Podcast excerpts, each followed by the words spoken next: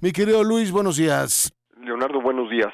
El día de hoy quisiera yo comentar sobre el tema eh, del espionaje, porque en él se reflejan muchos de los problemas que yo creo que tenemos hoy en día en la relación del gobierno con la sociedad, en la función de la prensa y en la función misma del propio gobierno.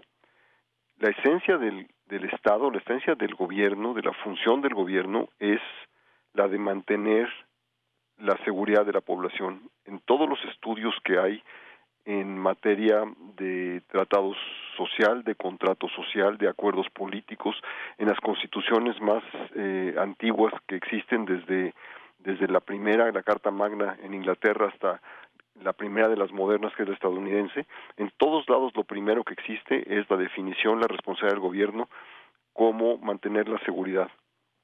Sin embargo, el gobierno en México no ha logrado mantener la seguridad de la población.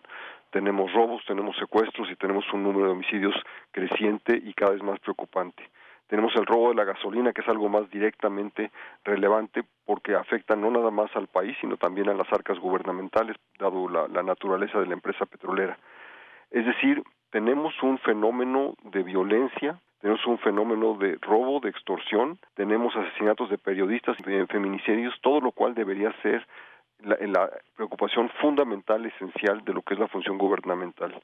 Y sin embargo, lo que tenemos es un gobierno que utiliza recursos para eh, espiar a sus críticos, espiar a periodistas, eh, espiar a personas, a científicos que están buscando una postura con la que yo estoy en desacuerdo, pero es irrelevante. El punto es que todo mundo que disputa una postura gubernamental acaba siendo un enemigo, un riesgo potencial para el gobierno.